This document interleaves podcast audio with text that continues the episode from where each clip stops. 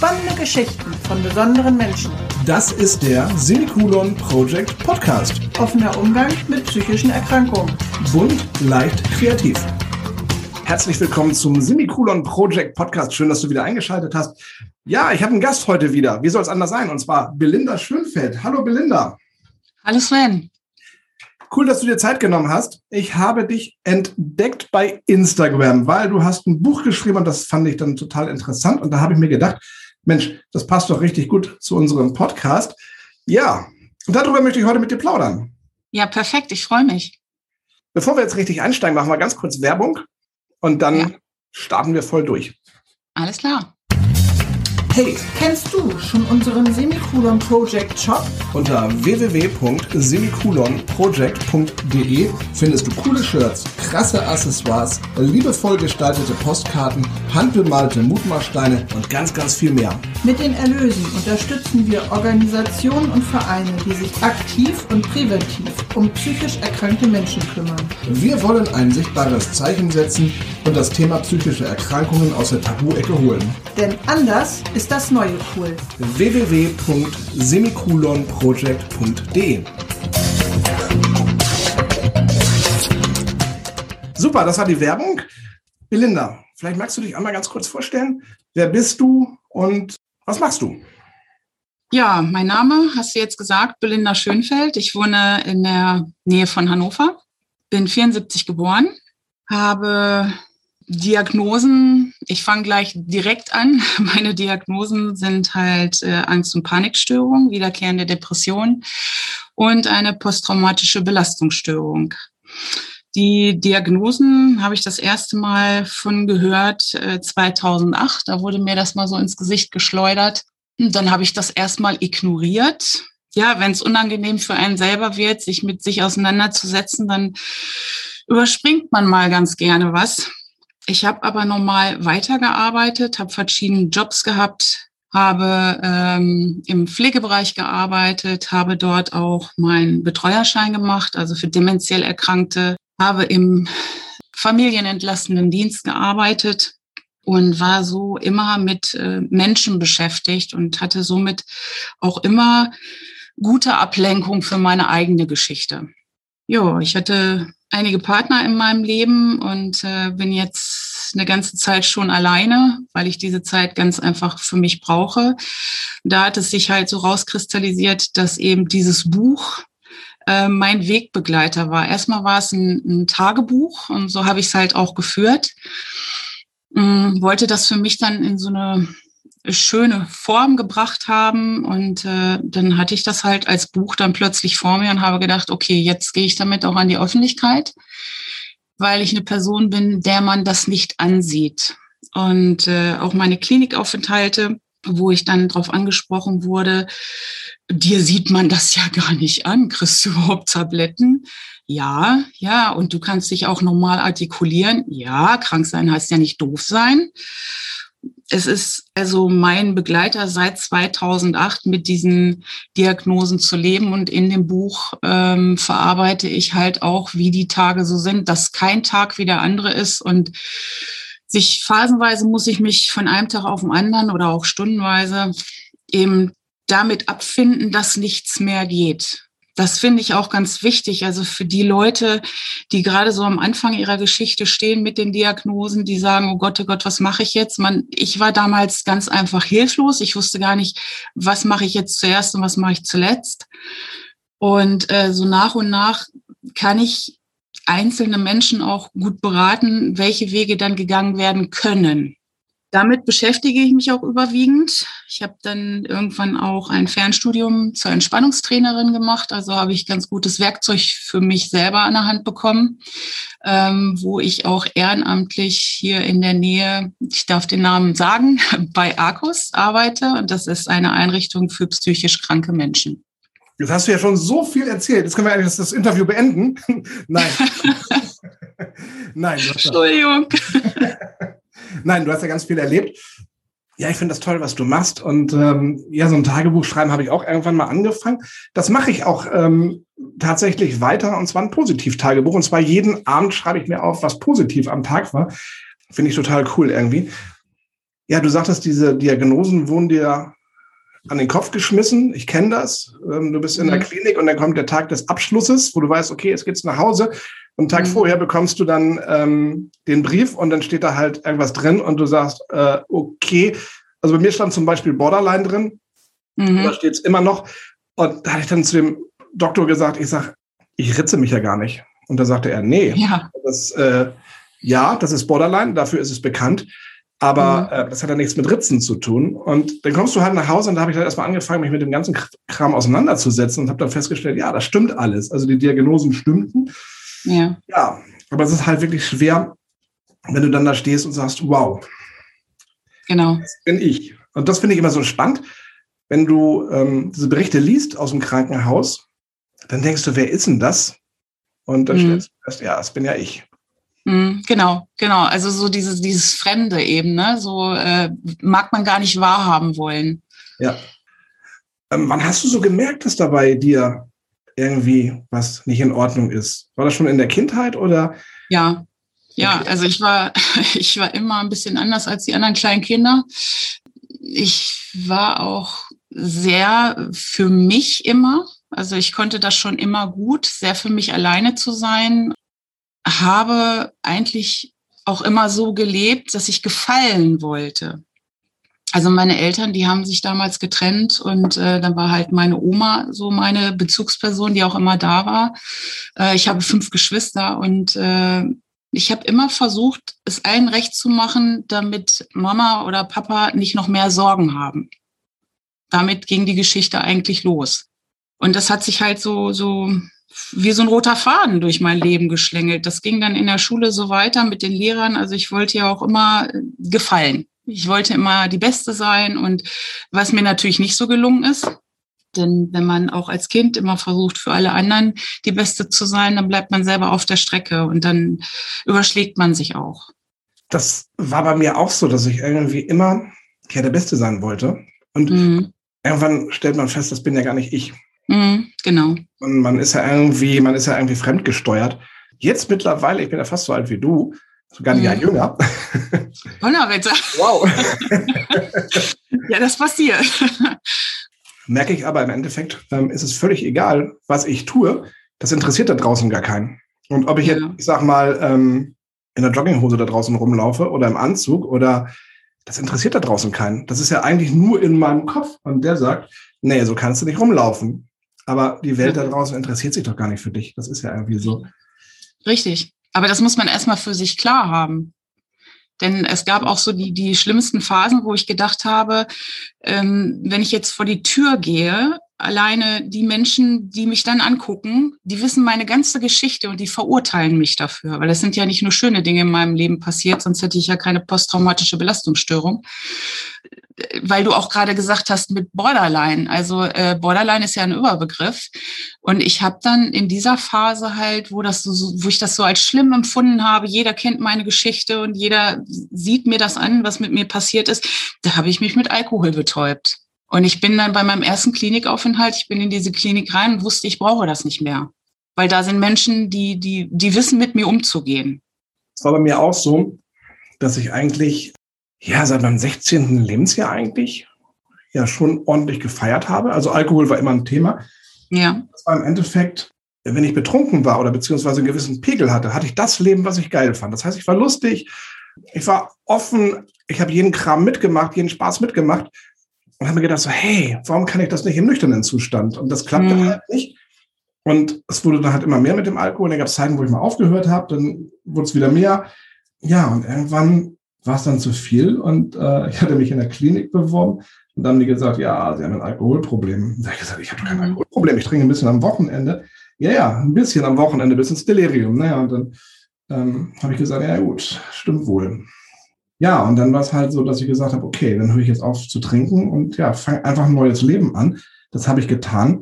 Ja, ohne Alkohol. Also ich habe jetzt zwei Jahre kein Alkohol getrunken, zwei Jahre keine Zigarette geraucht. Also ich bin da stolz auf mich, absolut. Ja, aber perfekt. Alkohol, aber Alkohol war auch ein Thema bei mir, absolut. Ja, ja, und ich habe das ähm, auch in der in der letzten Ehe war das auch so, wenn äh, wenn es dann hieß, wir müssen jetzt mal wieder raus vor die Tür gehen also da habe ich dann auch exzessiv Alkoholmissbrauch betrieben, muss ich mal sagen. Es war nie so weit, dass man sich mich mit Alkoholvergiftung ins Krankenhaus gebracht hätte. Aber heute weiß ich, dass ich da auch so viel getrunken habe, weil ich diese vielen Menschen um mich herum nicht ertragen habe. Und ich habe dann so eine Wesensveränderung auch gehabt, die im Nachhinein, wo ich dann so, so im, im Nüchternwerden gedacht habe, ach du Scheiße, das, was du jetzt wieder, das, das kannst du wirklich nicht bringen. Ne? Also ich bin da auch sehr hart mit mir ins Gericht gegangen. Und ich, ähm, als ich dann eine Wohnung für mich alleine gefunden hatte, da war das dann so, wo ich auch gesagt habe, nee, ich, ich will das gar nicht mehr. Also ich möchte jetzt einfach, ich hatte so viel Sehnsucht nach Rückzug, mich so in meine kleine Burg, meine kleinen vier Wände für mich und meine Katze, muss ich mal dazu sagen, mich gibt's nur mit Katze, dass ich ja so so für mich leben konnte, mich so langsam spüren konnte und auch ohne ohne Alkohol einfach zu leben und glücklich zu sein. Du hast erzählt, dass du auch immer ja gut dastehen wolltest, also dass die anderen immer denken, hey, die hat das drauf. Du warst als Sängerin unterwegs und bist durch Deutschland gereist. War das für dich so ein Punkt, dass du gesagt hast, ich will in der Öffentlichkeit stehen, ich will gesehen werden oder hat das damit gar nichts zu tun? Mir wurde eine Stimme in die Wiege gelegt, also eine Begabung. Und ich habe da auch recht früh mit angefangen in der Grundschule und dann Hauptschule. Ich habe in der Kirche gesungen und äh, das hat sich so langsam, ja, so langsam wurde mir dann so ein Weg vorgezeichnet, den ich da gehen sollte. Ich habe dann auch am Landestheater mitgearbeitet und im besten Chor gesungen. Und dann kam die Zeit, dann war ich so 15, 16, habe da den ersten Manager kennengelernt, der ähm, ja im Frankfurter Raum, da waren wir dann viel unterwegs. Meine Stimme, die war da, aber ja, mit der Stimme wurde auch Geld verdient, aber es ging da gar, gar nicht um mich also wo es um mich ging, war halt diese sogenannte Besetz Besetzungscouch und wo es dann auch zu ähm, Übergriffen kam. Und das muss man als junger Mensch, muss man das erstmal verarbeiten, was passiert da gerade. Denn ähm, viele meinen ja mit 16, oh, ich bin ja so weit, ich weiß ja alles und äh, ihr erzählt mir überhaupt nichts mehr. Und genauso ist es mir damals ergangen. Und ich habe ja eine gewisse Aufmerksamkeit bekommen, eben dadurch, dass ich aufgetreten bin. Aber es ist auch sehr schnell so, dass man ja so durchgereicht wird. Die hat eine Stimme, da kannst du Geld mit verdienen und dann versuchst du sie am besten noch als Betthäschen zu kriegen. Was mir Jahre später, weil ich da eben unschöne Erfahrungen sammeln musste, ähm, das hat mich wirklich in die Knie gezwungen.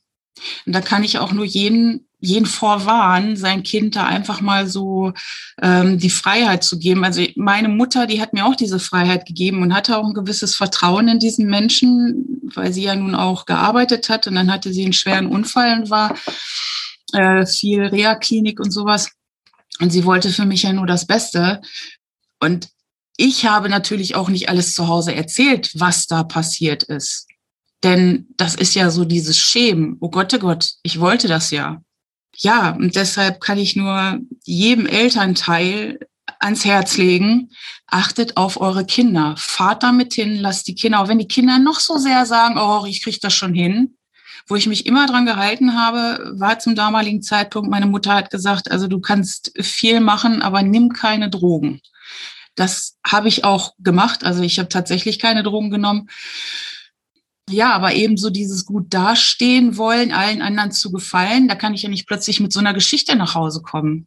Ja, und es ist ja, glaube ich, auch so, wenn du erstmal einen gewissen Bekanntheitsgrad hast, da interessiert es keinen mehr, ob du Belinda bist oder wer auch immer du bist. Du bist, glaube ich, nur noch ein Produkt. Und äh, was du ja. ja schon sagtest, mit diesem Produkt kann man Geld verdienen. Ähm, wie sagt man, solange eine Kuh Milch gibt, muss sie gemolken werden. Und, und, und so ist es ja im Endeffekt bei den, bei den Sportlern, bei den Künstlern, bei den Schauspielern, wie auch immer. Aber ja. irgendwann gibt die Kuh natürlich keine Milch mehr und dann ist sie natürlich auch uninteressant. Von daher kann ich schon, kann ich mir schon gut vorstellen, was da abgeht. Ja, aber ich glaube, das ist auch so ein, ein Business, wo man so gar nicht reinkommt, ähm, wo, wo viel geschwiegen wird. Und es ist natürlich auch viel, ja, Show, was da passiert. Das ist ja nicht alles real. Richtig, the show must go on. Und wenn vorher sonst wer gestorben ist, die Leute haben ihre Eintrittskarte bezahlt und äh, da hat man dann auch auf der Bühne zu erscheinen. Ähm, was ich halt ganz, ganz schlimm finde, ist, dass ja viele sich äh, in den sozialen Medien präsentieren, Prominente, mhm. Und ähm, viele Jugendliche sagen, oh, da möchte ich auch hin. Die fangen an zu hungern. Ja, wollen genauso sein, zeigen sich leicht bekleidet im Internet, wo ich dann denke, das ist nicht gesund. Dann entsteht ja im Endeffekt das, das ja, dann entsteht im Endeffekt Cybermobbing. Ich habe mal vor, vor längerer Zeit äh, einen Bericht gesehen. Da war ein junges Mädel, ich weiß gar nicht, wie alt die war, 18, 19, hat sich auch immer leicht bekleidet ähm, gezeigt im Internet und hat auf Likes gehofft und äh, die kamen aber nicht. Und ähm, ja, sie hat dann immer weniger angezogen und hat immer gehofft, hoffentlich kommen Likes. Und äh, Likes blieben aber irgendwie aus. Ja, und die war nachher wirklich psychisch am Ende. Ja, das ähm, passiert leider. Und äh, das passiert viel zu oft. Und ähm, jetzt ist es ja mittlerweile so, dass immer mehr Promis in die Öffentlichkeit gehen und sagen, mh, ich weiß, was Depression heißt, ich bin selber betroffen. Und das finde ich auch gut, damit dieses äh, Stigma endlich mal entkräftet wird. Das ist ja nicht, ähm, wir haben ja keine ansteckende Krankheit.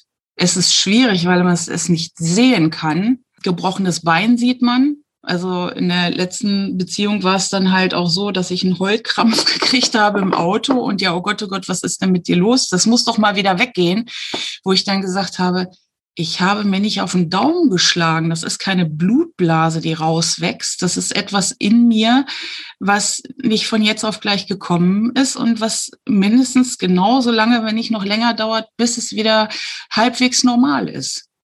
Das ist ja das Schlimme, man sieht es ja nicht. Ja. Wenn du dir ein Bein gebrochen hast, das sieht jeder und du bekommst ja. die Hilfe. Aber die psychischen Erkrankungen, die sieht ja keiner. Genau.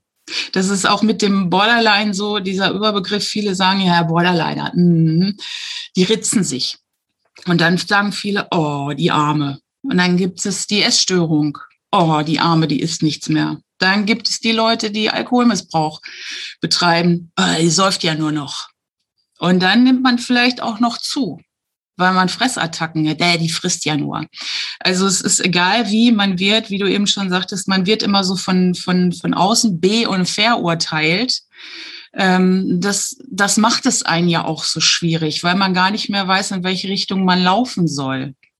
Und ja, wie schon gesagt, was du ja auch gerade richtig sagtest, ähm, im Endeffekt macht sich ja auch, oder, oder anders, die, die Menschen um dich herum fragen ja gar nicht. Das heißt, wenn du jetzt zugenommen hast, dann heißt es, mhm. boah, ist die fett geworden. Oder wenn ich jetzt wieder anfange zu trinken, ah, guck mal, der säuft schon wieder. Ja. Ähm, aber es geht ja keiner auf dich zu und sagt, sag mal, was ist denn da los bei dir? Warum, ne? Du warst jetzt, hast du zwei Jahre keinen Alkohol getrunken, warum, warum fängst du jetzt wieder an? Das interessiert ja keinen. Und das finde ich eigentlich so schlimm, dass sich die Gesellschaft gar nicht für die Menschen äh, um sich herum interessiert. Bei mir war es halt auch so, dieses, äh, dieser Alkoholmissbrauch, den ich da betrieben habe, das war, weil ich so viel gespürt habe in mir. Das hat mich so irre gemacht. Ich wollte mich nicht mehr spüren. Ich wollte mich nur noch betäuben. Und dann gibt's eben die Leute, die sagen, ich will mich wieder spüren. Und dann ritzen die sich vielleicht. Ich meine, es fängt ja nicht direkt mit dem Ritzen an. Das ist ja schon so, so Kratzattacken oder sowas, ne? Damit fängt's ja auch schon an. Die meisten Leute hören nur irgendwas, kriege krieg ich ja immer zu viel. Und ich sage, setzt euch doch mal damit auseinander. Ich kann mich auch nicht hinsetzen und sagen, naja, heute denke ich mir meine Depressionen weg. Eine Depression hängt, also erstmal habe ich den Burnout ignoriert und dann geht's los mit Depressionen. Da kann ich weitermachen und dann kann ich auch schizophren werden. Der Punkt ist bei einer Depression, dass eben die Botenstoffe im Hirn nicht mehr transportiert werden. Menschen in einer Depression, die spüren sich meist nicht. Und das ist eben das Problem. Ähm, da kann man auch nicht sagen, na, ich habe da ja mal was drüber gelesen oder ich habe da ja mal einen Bericht gesehen. Wer sich damit nicht wirklich auseinandersetzt, hat auch für mich gar nicht das Recht dazu, sich ein Urteil zu bilden. Ja, und ich glaube, das Schlimme ist, dass ähm, viele Menschen sich auch gar nicht in diese psychischen Erkrankungen hineinversetzen können. Also wenn ich jetzt zum Beispiel eine Panikattacke habe, ähm, wie willst du das beschreiben? Oder wenn du morgens aufwachst und du hast so ein wahnsinniges Gedankenkarussell im Kopf und das kriegst du nicht gesteuert, wo du ja. denkst, oh, bitte, bitte, bitte, ähm, schalt dieses, schalt dieses Karussell ab, ich will nicht mehr. Das ist ja das große Problem. Und dass die Menschen, die sich, ja, was ich ja schon sagte, mit der Krankheit nicht beschäftigt haben, auch gar nicht verstehen, dass du vielleicht einfach noch nicht mehr so schönen Gedanken hast und vielleicht wirklich dann über einen Suizid nachdenkst. Deswegen ist es auch total wichtig, sich Hilfe zu holen. Das ist, glaube ich, Richtig. das Aller, Allerwichtigste. Weil ähm, ja alleine schaffst du das nicht. Also Nein. ich habe auch erst gedacht, ach komm, ich schaffe das schon alleine. Mhm. Und mein Umfeld hat auch gesagt, du brauchst Hilfe. Und ich habe immer gesagt, ich brauche keine Hilfe. Aber irgendwann habe ich dann festgestellt, ich brauche dann doch Hilfe. Und äh, diese Hilfe ist wirklich professionell und das ist auch gut so, weil ohne diese Hilfe geht's einfach nicht. Der Punkt ist ja auch, dass es eben jemand ist, der sich eine objektive Meinung bildet und ähm, der hat ja im besten Fall auch ein Studium und, und weiß, was er tun muss und was er sagen kann. Also ich kann das gar nicht von einem Partner verlangen, das zu leisten, weil er ist ja nicht unvoreingenommen. Der Partner hat mich lieb und der möchte mir helfen, der kann mir aber nicht helfen. Und da ist auch an, an den Partnern, also ich habe damals zu meinem Partner gesagt, es gibt auch Selbsthilfegruppen für, für äh, Betroffene, also für Angehörige. Dann mach doch das mal. Aber ob ich das nun gesagt habe und China platzt ein Reisbeutel, das war vollkommen egal. Das ist es. Also ich kenne das auch, dass dann, äh, ja, nee, ich, äh, ich möchte damit nichts zu tun haben. Äh, es ist ganz wichtig, dass wenn du einen Partner hast, der wirklich mit dir mitgeht und dass du auch einen Partner hast, der das auch ernst meint und nicht nur sagt, ja, ja, ich gehe mit dir den Weg, aber merkt, wenn es ein bisschen eng wird, ähm, okay, ich gehe jetzt mal, das schaffe ich nicht. Ähm, mhm. Das ist ja auch wieder ein Rückschlag für uns irgendwie. Ja, klar. Ähm, es ist ja schon wichtig, diesen Weg wirklich gemeinsam zu gehen. Und es lohnt sich ja. Ich meine, äh, natürlich ist da eine Veränderung im Spiel, ich denke, für beide Seiten. Aber ich denke, wenn man diesen Weg gemeinsam geht, dann ist, glaube ich, diese Bindung zueinander irgendwann so stark, dass eigentlich äh, diese Beziehung nichts mehr, nicht mehr zerbrechen kann. Das ist der beste Fall, wenn das so läuft, ja. Das stimmt. Wünschenswert. Ja, ja so, das wünschen wir uns doch, oder? Ja, absolut. Ja. Aber ich glaube, es ist auch schon schwer, wenn man oder wenn der Partner sich da überhaupt nicht mit beschäftigt, damit klarzukommen. Also ich merke es halt bei mir im Familienkreis oder auch im Freundeskreis, Bekanntenkreis. Wie geht's? Und die wollen ja das gut hören. Ja, mir geht's gut. Ah, okay, ist klar. Gut. Ja, das ist allgemein so diese Floskel, ne? Ja. Geht gut. Hm. Ja. Deswegen kann ich mal von vornherein sagen, ja, danke, geht gut, ne? dann kann ich mich auch umdrehen und gehen. Ja, ist ein bisschen schwierig bei mir, weil ich auch ein sehr äh, direkter Mensch bin und äh, ich sage es dann auch mal ganz unverblümt. Ich bin auch unbequem.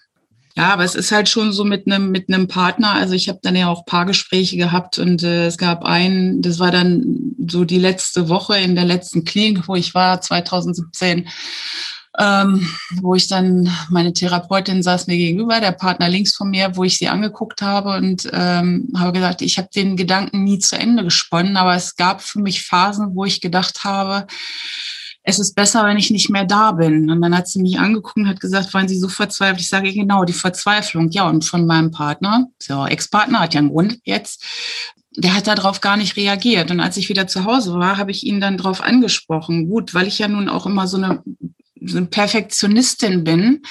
Ich habe ihn gefragt, warum er darauf nicht reagiert hat. Und dann kam nur, ja, ich kann dir ja eh nichts recht machen. Dann mache ich am besten gar nichts. Dann habe ich gesagt, naja, das ist natürlich ein erwachsenes Verhalten. So möchte man das ja auch hören. Ne? Also so diese Punkte, da muss man sich auch mit auseinandersetzen. Lass uns über deine Bilder sprechen. Ja, du hast meine Bilder gesehen.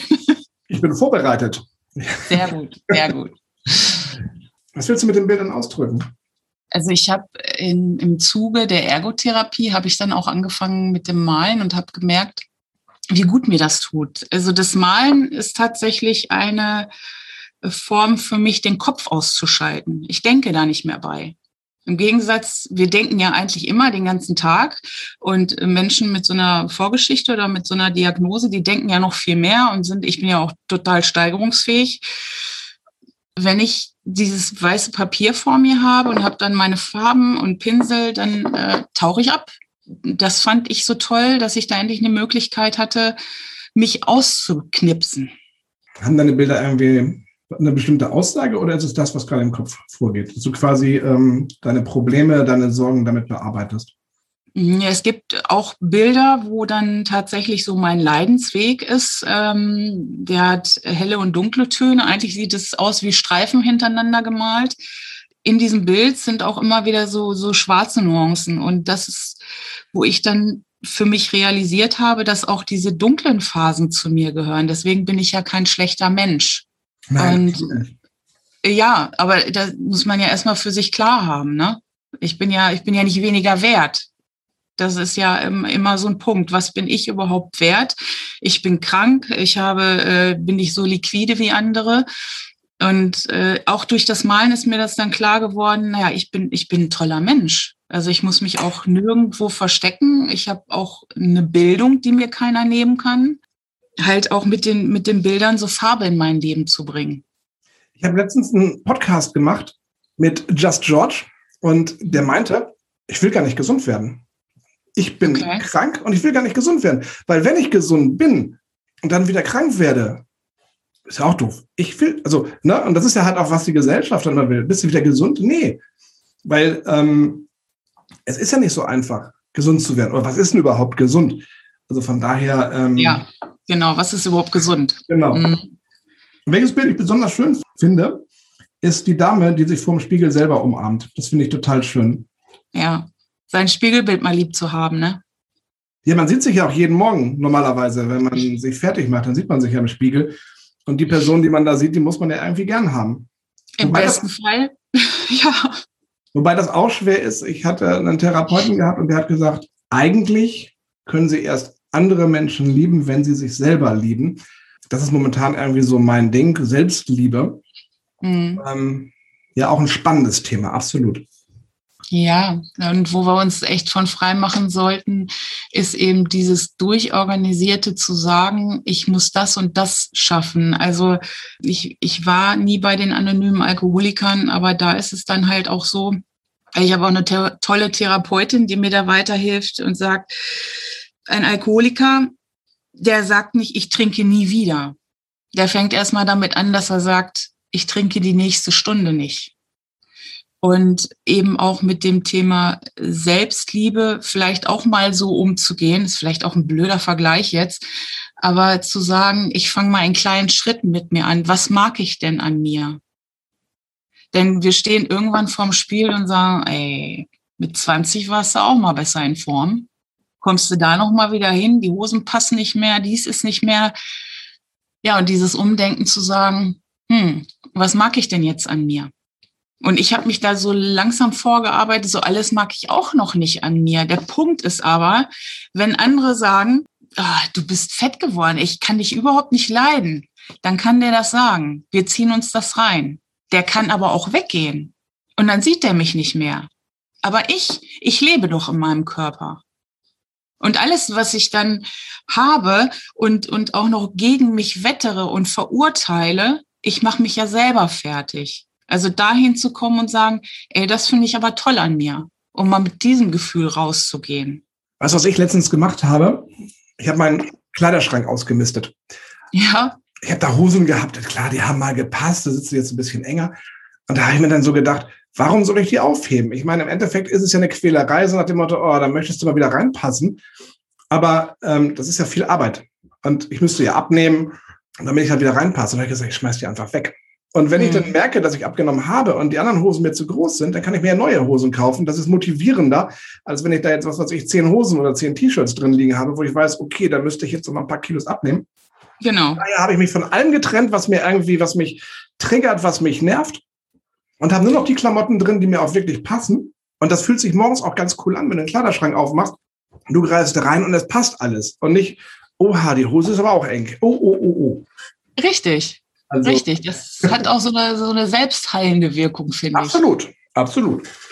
Aber und da machen wir uns auch nichts vor, wir werden ja nicht jünger. Und ich meine, ich gehe jetzt auf die fünfte Null zu. Der Körper verändert sich im Laufe der Zeit. Mit 18 war das kein Problem irgendwie mit, äh, mit 74 Kilo. Die habe ich aber nicht mehr. Letztens hat ein, letztens hat ein Podcast-Gast zu mir gesagt, ein bisschen Übergewicht ist sogar gesünder als das Idealgewicht oder das Untergewicht. Von daher war ich total motiviert. Ja, mein Orthopäder hat zu mir gesagt, also äh, ich halt mit meinem Krankheitsbild, er ist froh, dass ich so kräftige Beine habe bei meiner Größe. Denn es gibt auch andere, die meine Größe haben und ganz spargeldür sind, die vielleicht mit 70 dementsprechend nicht mehr laufen können.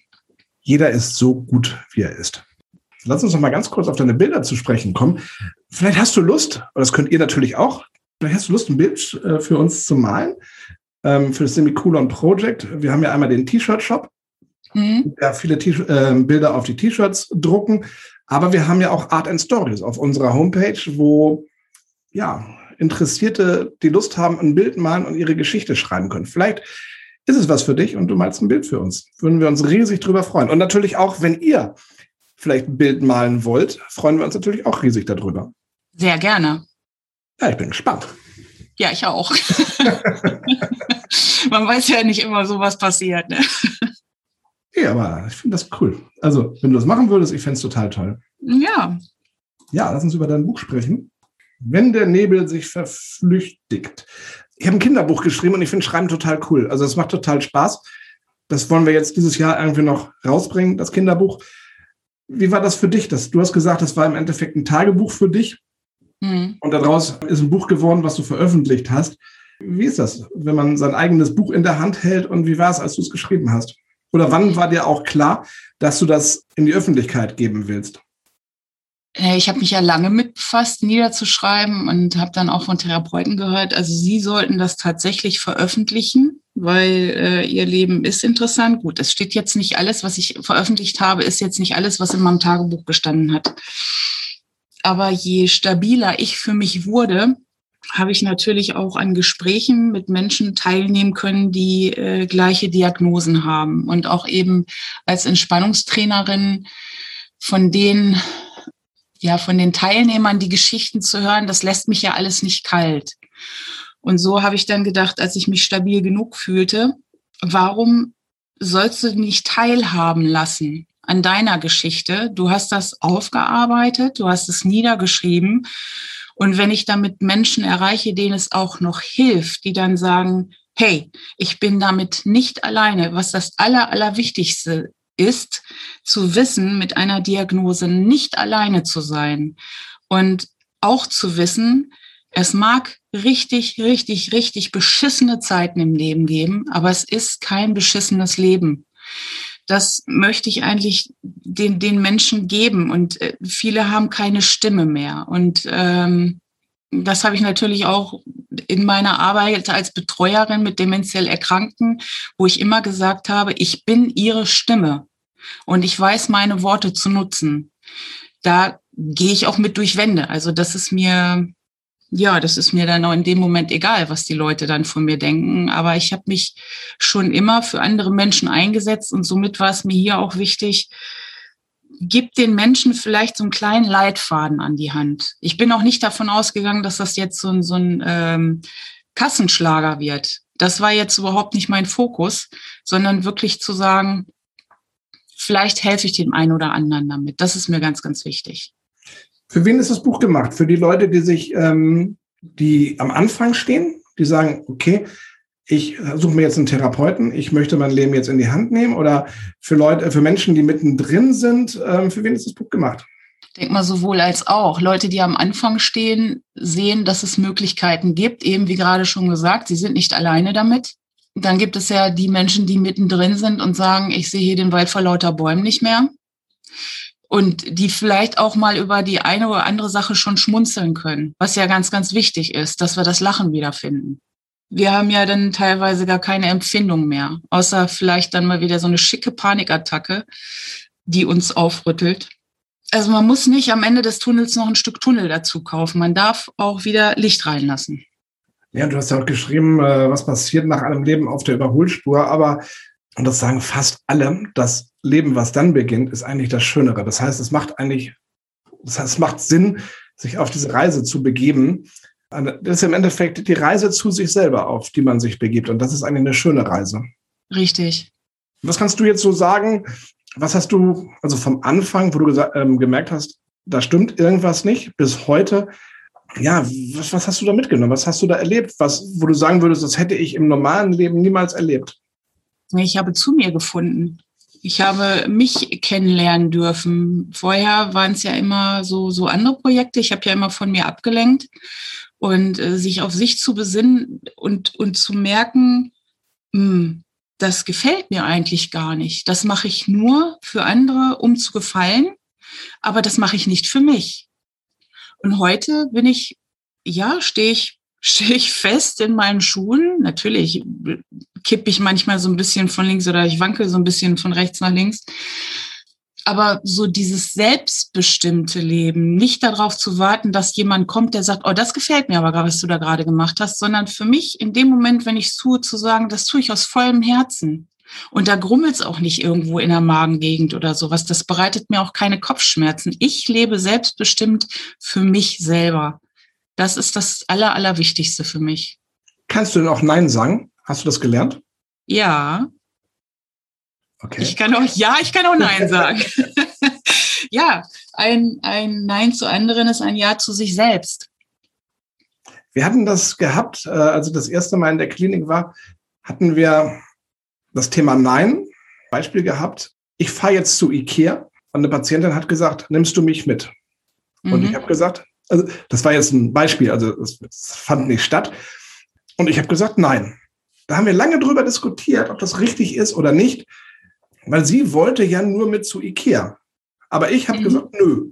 Da haben wir wirklich lange, lange drüber diskutiert und dann kam der Therapeut und wir haben gefragt, haben gesagt, Mensch, wir brauchen mal Ihre Hilfe.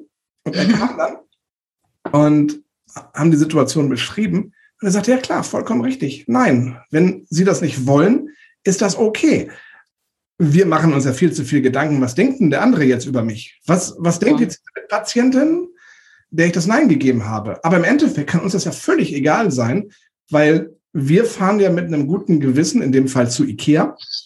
Ja, und wir müssen ja glücklich sein. Was bringt es mir, wenn ich die Patientin jetzt in diesem Beispiel mitgenommen hätte und hätte mich total ge geärgert, weil sie vielleicht die ganze Zeit hinter uns herläuft oder was auch immer da passieren kann. Da hätte ich mich ja total geärgert. Ja, und dieses für sich einzustehen und sagen, also ich habe das auch in der Vergangenheit gehabt, da, da habe ich dann Telefonate geführt, also im, im privaten Bereich, wo ich dann gesagt habe, das wird mir jetzt echt zu viel, ich muss auflegen, ich kann mir das nicht mehr mit anhören.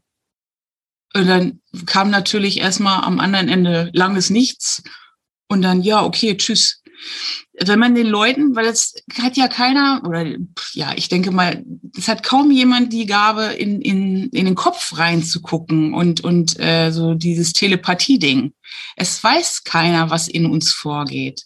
Und wenn ich doch klar sage, du, das ist mir zu viel oder ich möchte das nicht, das ist eine klare Aussage. Wie derjenige damit umgeht, das muss uns egal sein. Denn wie wir das eben schon hatten, wir werden sowieso fair und beurteilt, egal ob wir da nun Ja oder Nein sagen. Ja, was wir auch eingangs schon gesagt haben, im Endeffekt interessiert sich die Welt doch da draußen gar nicht für uns. Nee. Und wenn du jetzt sagst, nö, ich fahre äh, fahr alleine da jetzt hin, ja, dann ist das morgen auch wieder vergessen. Aber ich glaube, das ist aber das, ja, was ich schon sagte. Wir machen uns oder wir setzen uns selber viel zu viel unter Druck. Äh, was denken denn die anderen? Und ja, was du gerade gesagt hast, das fand ich auch total cool, dass du sagst, ja, das Gespräch ist mir jetzt zu viel, ich beende das Gespräch jetzt. Ja.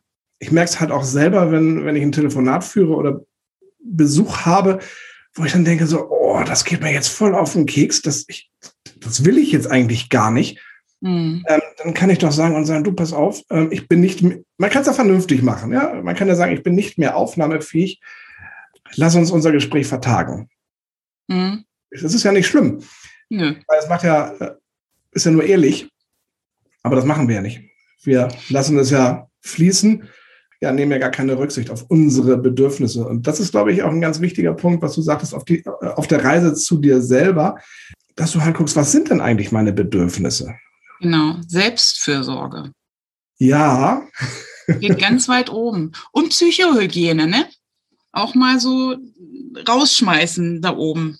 Das ist unwichtig und das ist unwichtig und sich dann wirklich fokussieren auf das, was dann wirklich wichtig ist. Ja, das tun wir nicht. Also im seltensten Fall. Also ich bin dabei, das zu lernen, das zu tun, was, was mir Spaß macht.